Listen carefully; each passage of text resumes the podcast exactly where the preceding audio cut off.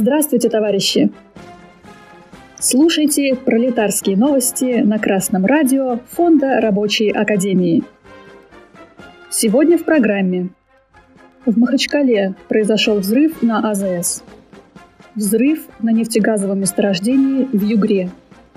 В Норильске произошел пожар на складе пиломатериалов.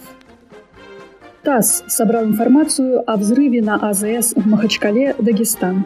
14 августа вечером произошел взрыв на автозаправочной станции на выезде из Махачкалы. Начался сильный пожар. Пожарным удалось ликвидировать возгорание ночью. По данным на 16 августа погибли 35 человек и 84 пострадали. По версии следствия, пожар и последовавший за ним взрыв – произошли в здании станции техобслуживания автомобилей напротив АЗС. Глава Республики Дагестан Сергей Меликов назвал жадность и алчность причинами взрыва. По мнению Героя России, секретаря Совета безопасности Дагестана Магомеда Баачилова, трагедии можно было избежать, если на объектах, где произошло возгорание, были бы своевременно проведены проверки. Генпрокурор России Игорь Краснов поручил проверить законность размещения автозаправочных станций в Дагестане. Следователи Следственного комитета России завершили первичный осмотр места происшествия. Возбуждено уголовное дело об указании услуг, не отвечающих требованиям безопасности.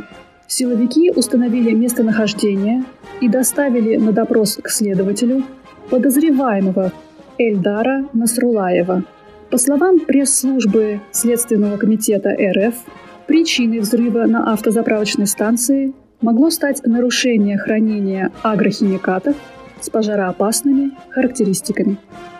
ТАСС со ссылкой на Следственное управление СК России по Югре сообщает, что вечером 14 августа в Октябрьском районе Югры произошел порыв паронефтяного облака, которое впоследствии воспламенилось.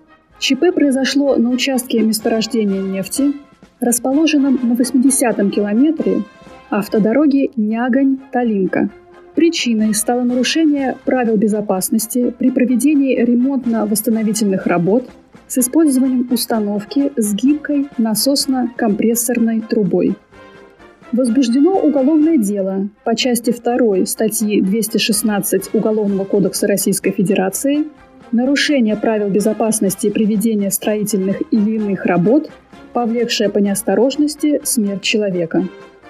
По данным Следственного управления СК России, в результате ЧП от полученных повреждений один работник организации умер на месте происшествия, и шесть человек доставлены в медицинские учреждения округа. Состояние всех пострадавших оценивается специалистами как тяжелое и крайне тяжелое.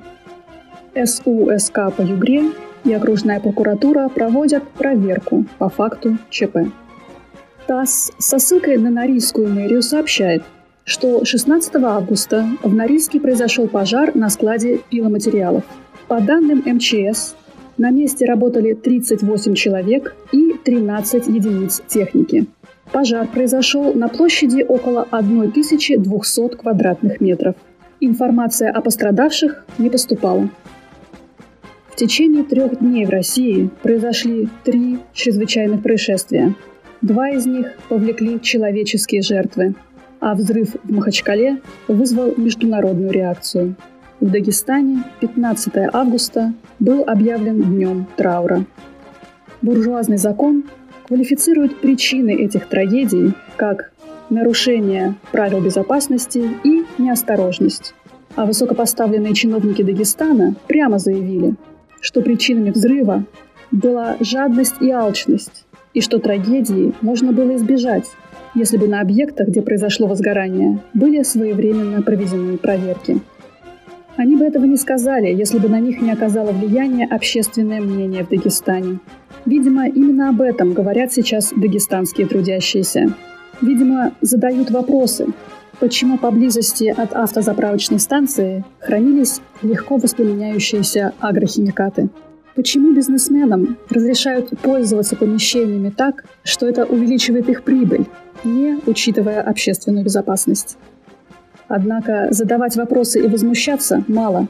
Чиновники присоединятся к общественному мнению, чтобы сохранить за собой теплые места, да и вернуться к старому. Будут закрывать глаза на нарушение техники безопасности со стороны капиталистов.